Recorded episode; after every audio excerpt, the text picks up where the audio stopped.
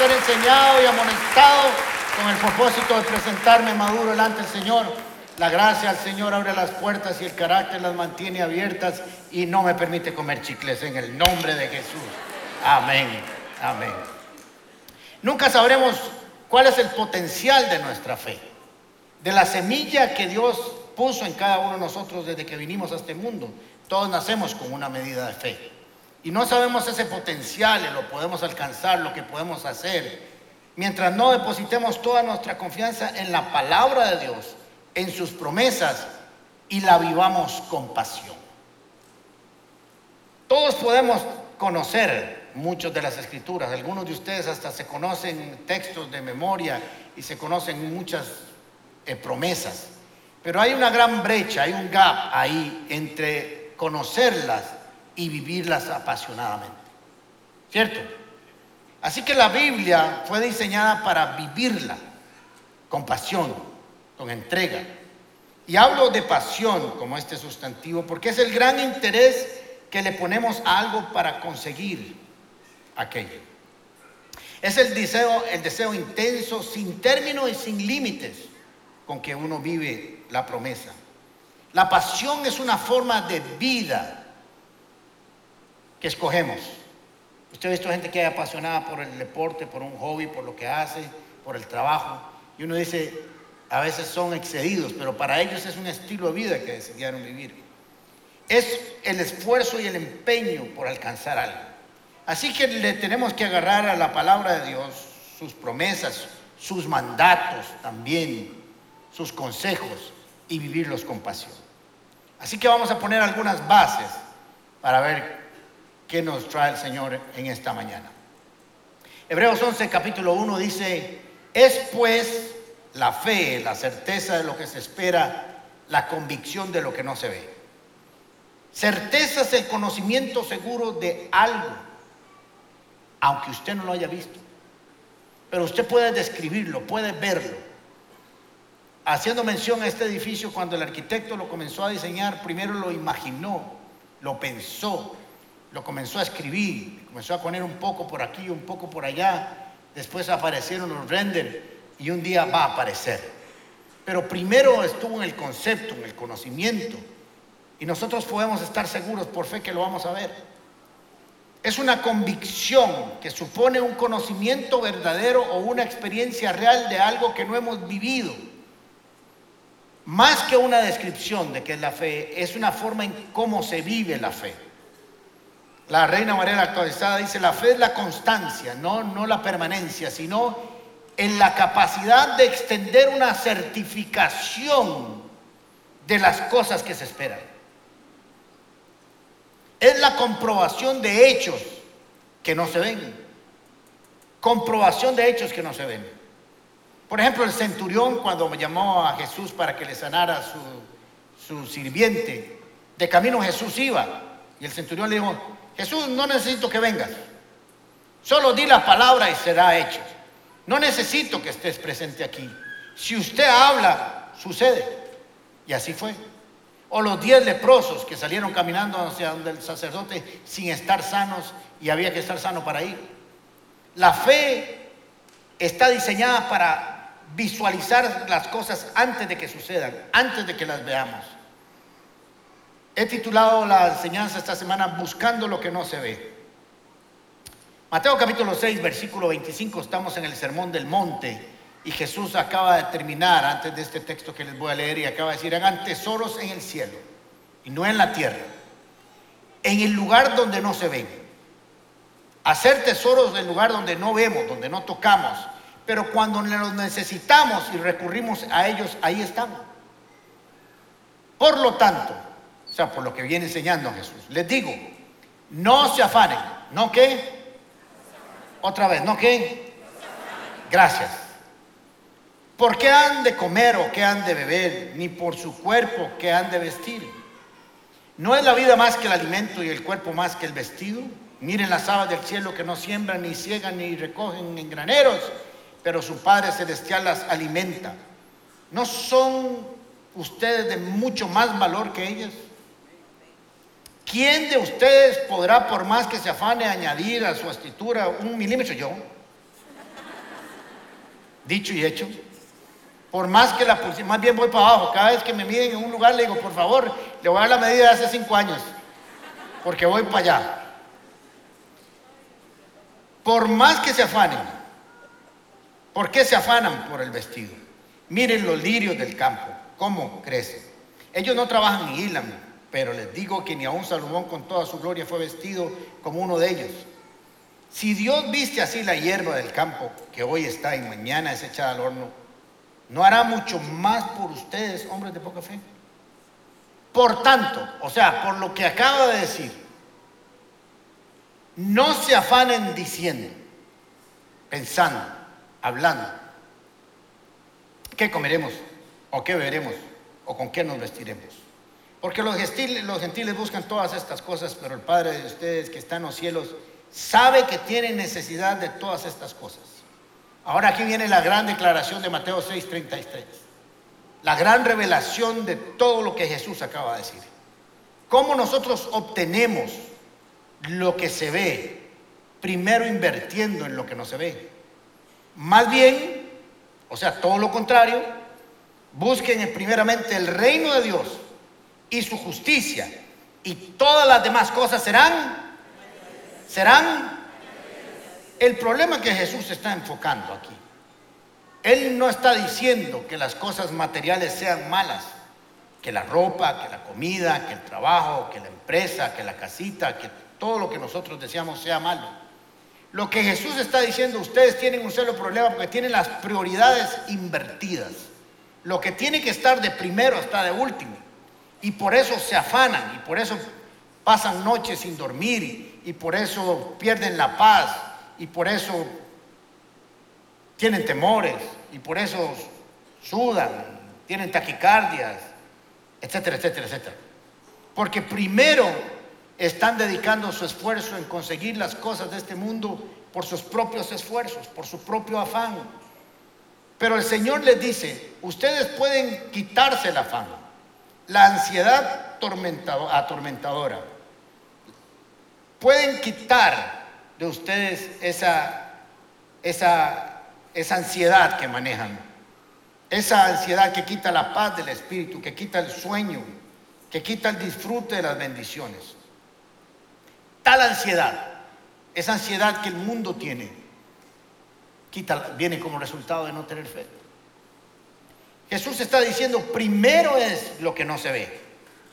Es más importante, es más valioso, es de recursos ilimitados cuando invertimos en el reino de los cielos, primeramente, con nuestras conductas de obediencia, con nuestra fe, con nuestra santidad, con nuestra oración, con nuestra alabanza, con todo lo que nosotros sabemos que implica el reino de Dios, porque Jesús está hablando del reino de Dios y las características o la conducta del cristiano en la tierra.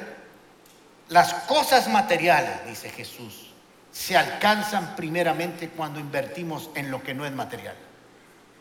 Esto es maravilloso, porque nos quita el peso de ser nosotros los que los producimos y nos traslada a un esfuerzo diferente que es buscar el reino de Dios para que el reino de Dios descienda de manera sobrenatural y como añadidura sobre nuestras vidas.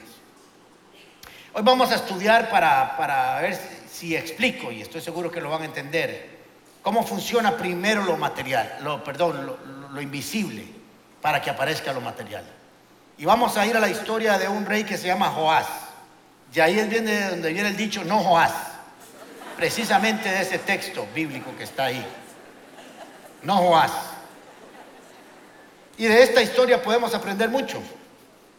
Dice la Biblia que Joás hizo lo que ofende delante del Señor. Él como rey tenía que haber quitado los ídolos, haber destruido las imágenes de acera, pero no lo hizo. Pero no era tan tonto para no saber qué hacer en un momento de dificultad. Era un caballo para haber dejado esas estatuas ahí, esa adoración ahí que le causaban daño a Israel. Pero cuando se vio en medio de un conflicto, supo a quién buscar, supo qué buscar y cuándo acudir. Ahora, en el contexto donde estamos, el ejército sirio había rodeado a Israel. Venía a destruirlo. Su capacidad militar de hombres, de estrategia, etcétera, etcétera, etcétera, era superior. Así que Joás sabía que no tenía suficientes recursos humanos, suficientes recursos humanos y físicos o materiales para vencer al ejército sirio. Así que él pensó, dijo, tengo que ir a lo que no se ve. Tengo que ir a la palabra de Dios, tengo que ir a la palabra profética. Y se fue a buscar a Eliseo. Eliseo está a punto de morir. Prácticamente su última aparición pública en la historia de Israel. Segunda de Reyes capítulo 13, versículo 14. Cuando Eliseo cayó enfermo de muerte, Joás, rey de Israel, fue a verlo. Echándose sobre él lloró y exclamó, Padre mío, Padre mío, carro y fuerza conductora de Israel. Eliseo le dijo, consigue un arco y varias flechas. Joás lo hizo así. Luego Eliseo le dijo, empuña el arco. Cuando el rey lo empuñó, empuñó el arco, Eliseo puso las manos sobre las del rey y le dijo, abre la ventana que da hacia el oriente, hacia el este. Joás la abrió y Eliseo le ordenó, dispara. Así lo hizo, así lo hizo. Entonces Eliseo declaró, flecha victoriosa del Señor, flecha victoriosa contra Siria. Tú vas a derrotar a los sirios en Afec hasta acabar con ellos. ¿Se acuerda que le había pedido un arco y flechas en plural? Así que toma las flechas que añadió, las que le habían quedado, el rey las tomó y Eliseo le ordenó, golpea el suelo. Joás golpeó el suelo tres veces y se detuvo. Ante eso el rey, el hombre de Dios se enojó y le dijo, debiste haber golpeado el suelo cinco o seis veces. Y yo añado cinco, seis, siete, ocho, nueve, diez. Entonces habrías derrotado a los sirios hasta acabar con ellos, pero ahora los derrotarás solo tres veces. Interesante, vamos a ver qué podemos aprender para aplicar, buscar primeramente el reino de Dios y su justicia y todas las demás cosas serán añadidas. Dice que llegó a donde Eliseo y se postró sobre él y comenzó a llorar. Posiblemente lloró porque Eliseo iba a morir, ya sabía que estaba enfermo, y segundo porque seguro creía que también él iba a morir si el ejército sirio los, los, los atacaba. Cuando el rey llora, las cosas están feas. Cuando el rey llora, hay que llorar con el rey. Tiene sirvientes, tiene dinero, tiene poder, tiene soldados, tiene mujeres, tiene castillos, tiene, tiene todo. Y solo le queda llorar. Y es que hay momentos en nuestras vidas cuando no importan los recursos materiales, físicos que usted tenga, no le alcanzan. Por eso Jesús dice, Busquen el reino, y aquí voy a añadir una, aplicación. Busquen el reino ilimitado del reino de los cielos para satisfacer sus necesidades limitadas. Así que Joás va y lo busca y le dice, Padre mío, Padre mío, carro de fuerza y conductora de Israel. ¿Qué está reconociendo aquí? ¿Qué está pasando? El rey Joás está reconociendo que la vida la prosperidad de Israel, pero sobre todo en este momento que él estaba viviendo, el éxito y el verdadero armamento militar estaba en la palabra profética que, que Eliseo proclamaba cada vez que lo hacía. Es tu palabra el verdadero carro de fuerza, la fuerza conductora de Israel. Las victorias de Israel vienen de tu palabra profética. La, victoria, el producto abundante, bueno y victorioso de Israel proviene no del esfuerzo de los israelitas, sino proviene de que tú declaras la palabra de Dios y esa palabra de Dios se cumple. El respaldo de Dios para tu palabra es la garantía de Israel de que siempre que va a ir tendremos victoria. Lo que está reconociendo aquí Joás es nosotros tenemos lo que tenemos, porque tu palabra, la palabra de Dios, en este caso, como funcionaba en el Antiguo Testamento, opera, funciona para los que le creen. Y mire cómo funciona esto. Segunda de Reyes capítulo 6, versículo 11. El rey de Aram, enfurecido por lo que estaba pasando, llamó a sus ministros y les reclamó. ¿Qué estaba pasando? Siria venía y atacaba por la derecha y se encontraba el ejército de Israel. Siria atacaba por la izquierda y se encontraba el ejército de Israel. Siria atacaba de noche y se encontraba el ejército de Israel. Entonces el rey de Siria dijo, aquí hay un espía, aquí alguien está oyendo lo que pasa. ¿Quieren decirme quién está informando al rey de Israel? Versículo 12, nadie, mi señor y rey, respondió uno de ellos. El responsable es Eliseo, el profeta que está en Israel. Él es quien les comunica todo al rey de Israel, aún lo que usted dice en su alcoba. Y esto es impresionante. Pues entonces averigüen dónde está y ordenó el rey y manden a capturarlo. Y se acuerda de esa historia en que el asistente de Eliseo abre la puerta una mañana, Gessi se llama, abre la puerta, se asoma, la vuelve a cerrar y le dice, patrón, estamos liquidados. Le dice Eliseo, ¿qué pasa? Allá afuera hay como 60 mil bichos armados con caballos, armas, carros y eh, vamos oxisos. De aquí no pasamos. Y le dice Eliseo, ah, tranquilo. Son más los que están a nuestro favor que los que están en nuestra contra. Y entonces le dice el asistente, el patrón no ha desayunado y está viendo alucinaciones. Y le dice, eh, eh, le dice a su asistente, usted tiene un problema, que está viendo la situación con los ojos naturales, pero yo el profeta veo conforme a la palabra de Dios. Yo veo cosas que no se ven con la vista natural. Le voy a pedir al Espíritu de Dios, a Dios, que abra tus ojos y puedas ver lo que no se ve con los ojos naturales. Porque lo que no se ve es más grande y más poderoso que lo que, se ve. Así que oró, abrió la puerta, se asomó y vio que detrás del ejército sirio había miles de miles de miles de ángeles, de querubines, de soldados, de fuego, carros de fuego más grandes que Siria. Y entonces cerró la puerta y le dice, ahora sí son más los que están con nosotros que los que están en nuestra contra.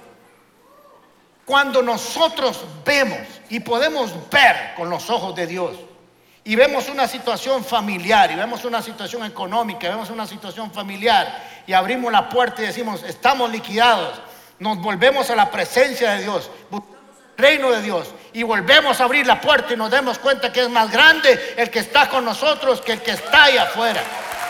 Así tenemos que creerlo. Así funciona. El verdadero sistema, dice Joás, de la prosperidad, de la liberación de Israel está en la palabra profética.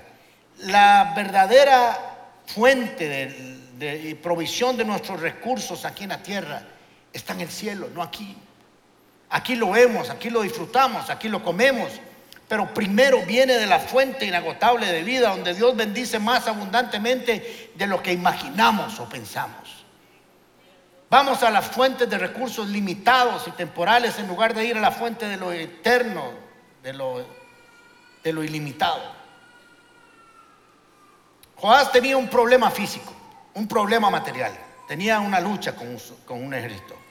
Sin embargo, él tuvo la capacidad de ir a buscar ayuda en lo espiritual, de ir a buscar lo que no se ve.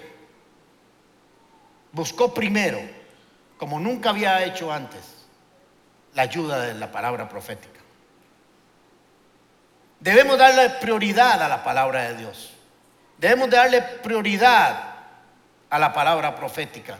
Debemos darle prioridad al reino de los cielos, a vivir una vida de santidad, una vida de rectitud, una vida de justicia, una vida de luz, una vida de obediencia, una vida de oración, una vida de disciplina, una vida de, lectura bíblica. Eso es lo primero. Porque nosotros invertimos la prioridad y eso fue lo que leímos en Mateo capítulo 6, versículo 33. Ese medio, el que Jesús nos da, es un medio más fácil, más sencillo y produce paz cuando lo buscamos a través de eso. Me llama mucho la atención cuando dice, es que el profeta acude a Dios y sabe lo que dices en tu habitación. Ahora, yo me pongo a pensar en esto y no estoy rajando.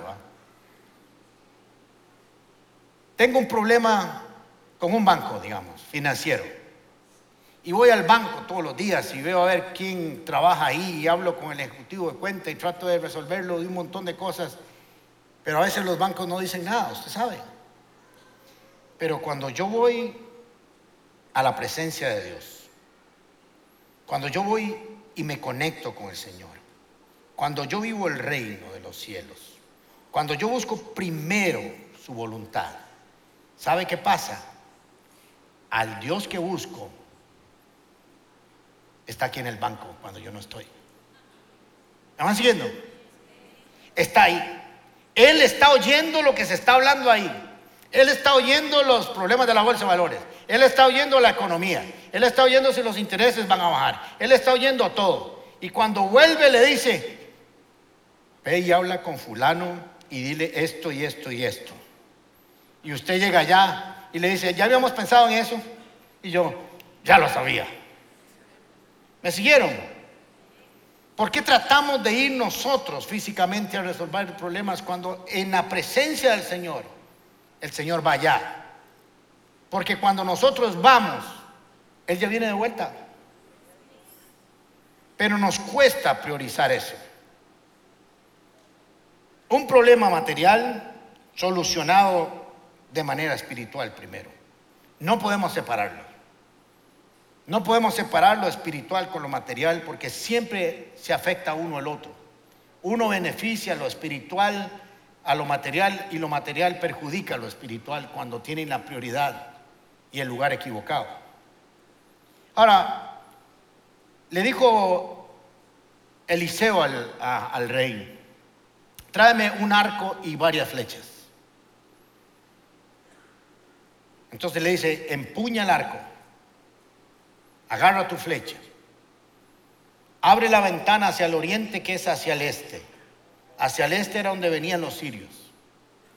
Y cuando él extiende su arco, el profeta le pone la mano sobre la mano del rey, diciéndole, has empuñado esta flecha muchas veces, pero esta vez la unción y el respaldo de Dios está sobre tu mano.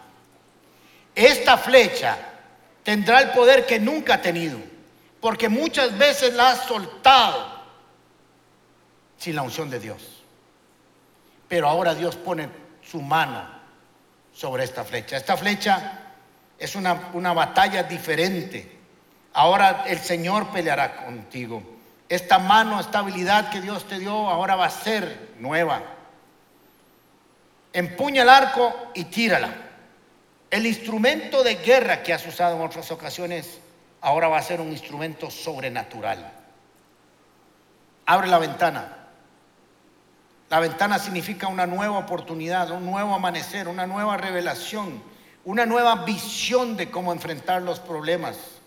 Eliseo tiene muy claro lo que va a suceder.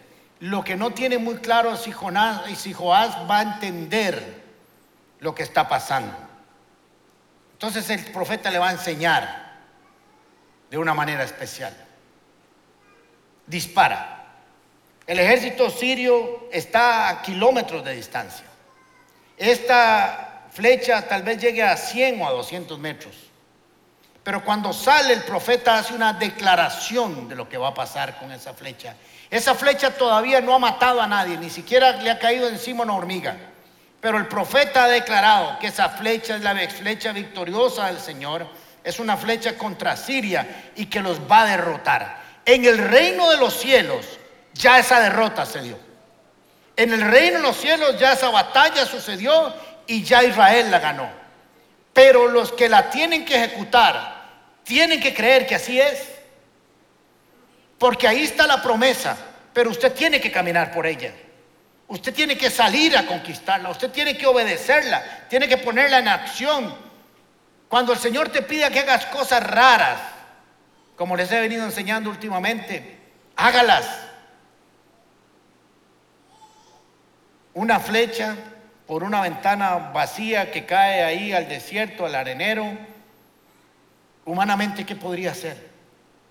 Pero cuando Dios declara que esa flecha será la flecha victoriosa al Señor, las cosas cambian. Y así lo hizo Joás. Era una estrategia de fe. no una estrategia militar. Era para ver si Joás entendía la revelación.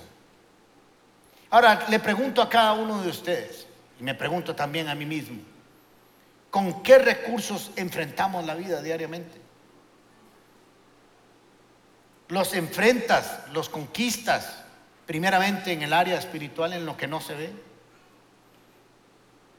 Porque en el mundo primero es lo que sucede en el ámbito de lo espiritual. ¿Qué estilo de vida has decidido vivir con respecto a las promesas, a la palabra de Dios, a la obediencia de Dios? Con relación a tus vicios, tus pecados, tus carencias, tus traumas, tus necesidades. ¿A dónde ponemos nuestra esperanza para buscarlas, para conquistarlas, para que lleguen a nuestras vidas? Es la palabra de Dios tu guía, tu instrucción, tu lumbrera al camino. Están las prioridades correctas en tu vida de tal manera para que vivas en paz, sosiego, sin afán. Es algo que solo usted se puede contestar. Ahora, un arma sencilla como una espada, como una flecha, perdón, tendría efecto sobre toda una nación. Porque recuerde lo que les ha venido enseñando también, no es lo que tengamos en la mano, sino quien pone su unción sobre nuestras manos y sobre aquello que nos hace falta. Vas a derrotar a los sirios con lo que has visto, con lo que has recibido, con la visión que te he dado. Vas a enfrentarlos y les vas a ganar. Ahí estaba ya la promesa. Ahora, el profeta le había dicho a Joás, trae un arco y varias flechas. Entonces le dice, agarró varias flechas y le dice, toma Joás, golpea el suelo. Lo que Eliseo quería ver era qué tan apasionadamente viviría Joás lo que Dios le acababa de dar. ¿Cuánto deseaba él ver esa victoria? ¿Cuánto deseaba haber cumplido esa palabra? ¿Cuánto la había creído? No solamente eran flechas, significaba que cuando Dios, cuando Joás tirara una flecha con la unción de Dios, esa flecha produciría efectos extraordinarios. Y le dice, golpea. Joás agarra y golpea y hace una, dos y tres. Y Eliseo se volvió y le dijo, no Joás. No me diga que solo tres veces. Le dice, lástima que no golpeaste cuatro, o cinco, o seis, o siete, o ocho, o nueve, o diez hasta que vieras la gloria de Dios sobre tu vida, hasta que vieras a, tus enemigos destruidos, hasta que dieras por derrotado y conquistado aún el otro ejército. Pero te quedaste con lo poquito, con lo escaso. Y es que a veces tenemos una humildad un poco extraña. El reino de los cielos nos bendice más abundantemente de lo que imaginamos o pensamos.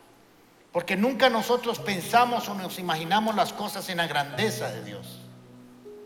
Siempre andamos a poquititos, por eso somos ticos, chiquititos. Debiste haber golpeado al suelo cinco o seis veces. La historia de Joás espiritual se reflejó en la forma en que golpeó las flechas. ¿Me siguieron? No le importaban las cosas espirituales de Dios. Decidió adorar y dejar que se adoraran otros dioses. Solo recurrió a Dios en un momento en que había que hacerlo, por dicha que lo hizo. Pero ahí se, se reveló la actitud de lo espiritual, cuánto anhelaba él ver la palabra de Dios cumplida. Representa el conformismo, la apatía, la, falsa, la falta de pasión por ver la obra de Dios completa en sus vidas.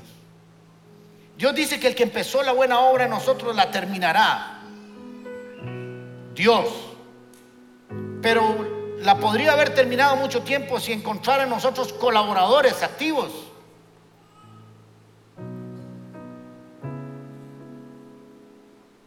Siempre nos quedamos a medio camino.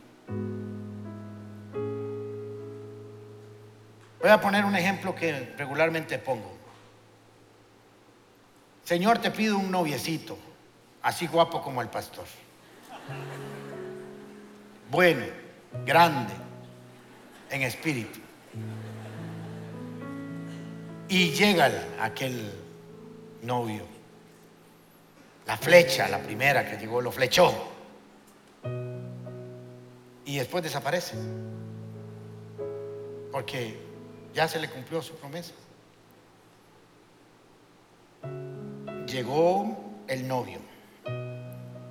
Viene el esposo. Viene un hombre lleno del Espíritu Santo. Viene un hombre que vive la palabra de Dios. Vive un hombre que se va a casar conmigo.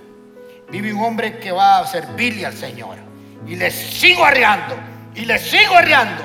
Hasta que se cumple todo lo que yo espero en él. Y no solo que me venga a declarar su amor. ¿Me siguieron? con cuánta pasión hacemos las cosas. Insistimos, buscamos, clamamos, avanzamos. No podemos quedarnos en la mediocridad. No podemos, podemos quedarnos con algunas victorias nada más, aunque hayamos visto ya la gloria de Dios. Empezamos a tener victorias con nuestras conductas, con nuestros vicios, con nuestros pecados con nuestras malas actitudes y comenzamos a ver que caminan y prosperan. Pero como ya obtuvimos algunas victorias, las dejamos ahí.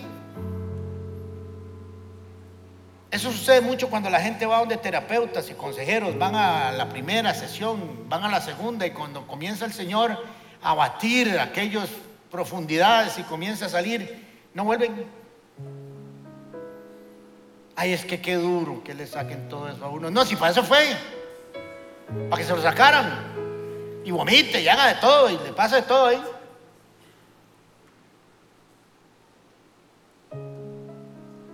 ¿Me van siguiendo?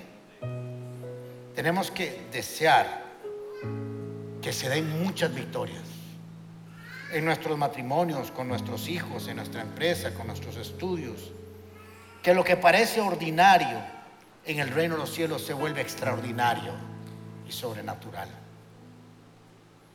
golpea. Para arrebatar las promesas de Dios, la palabra de Dios, lo profético, lo eterno.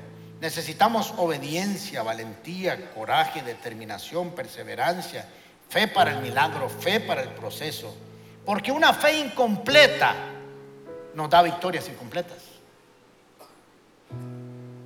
Nos deja de camino.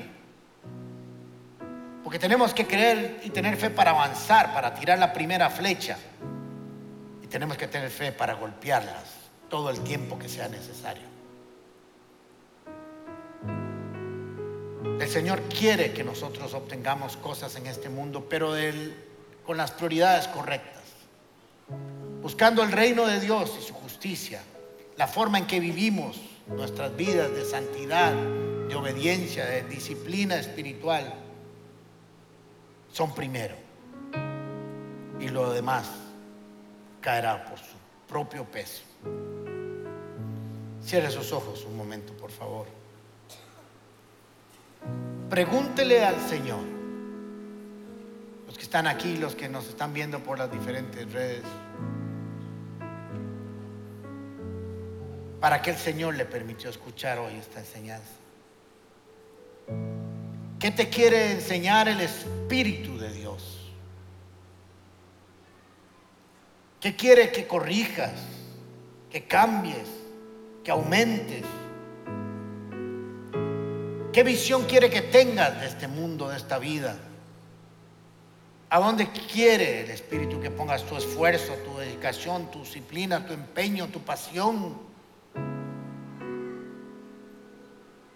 Tal vez te has desgastado Estás confundido, confundida, nervioso, con temor, con ansiedad, porque sigues buscando primero el reino de esta tierra antes que el reino de los cielos. Pregúntele al Espíritu de Dios, ¿qué quieres que haga? Que hagas y qué decisiones quiere que tomes para seguir avanzando. Porque que el Señor está contigo, está contigo. Que el Señor quiere la victoria, quiere la victoria. La quiere tanto sobre tu vida que ha diseñado para que tengas vida y vida en abundancia y victoria sobre victoria. Y te quiere tanto que lo logres que dejó tus sus promesas para que supiéramos cuál es su voluntad. Pero Él no las puede vivir por ti. Usted tiene que vivirlas como una decisión apasionada de verlas hechas una realidad sobre tu vida. Segunda de Pedro dice que contamos con la palabra profética más confiable, que hacemos bien en atenderla, porque alumbra nuestras vidas en medio de la oscuridad, hasta que aclare el día y el lucero de la mañana salga en el corazón de cada uno de nosotros. En el nombre de Jesús. Póngase de pie si quiere, quiero bendecirlos para que vayan a sus casas con esta palabra sellada en su corazón y si quiere levantar sus manos para recibirla. Le pido al Señor Jesús, al Padre de nuestro Señor Jesucristo, al Hacedor de todo lo visible e invisible, que te bendiga y te guarde de todo mal. Que el Señor responda a tu clamor en tiempos de dificultad. Que el Señor te mire con agrado y extienda sobre ti su amor. Que el Señor te muestre su favor y te dé de su paz que sobrepasa todo entendimiento que Él te conceda los deseos de tu corazón y haga que todos tus planes tengan éxito mientras buscas primeramente el reino de Dios y su justicia. Que la gracia del Señor Jesucristo, el amor de Dios y la comunión del Espíritu Santo sea sobre tu vida y familia, ahora y siempre en el nombre de Jesús y la comunidad Paz dice. Que el Señor nos bendiga y nos vemos esta semana de ayuno y oración. Gracias.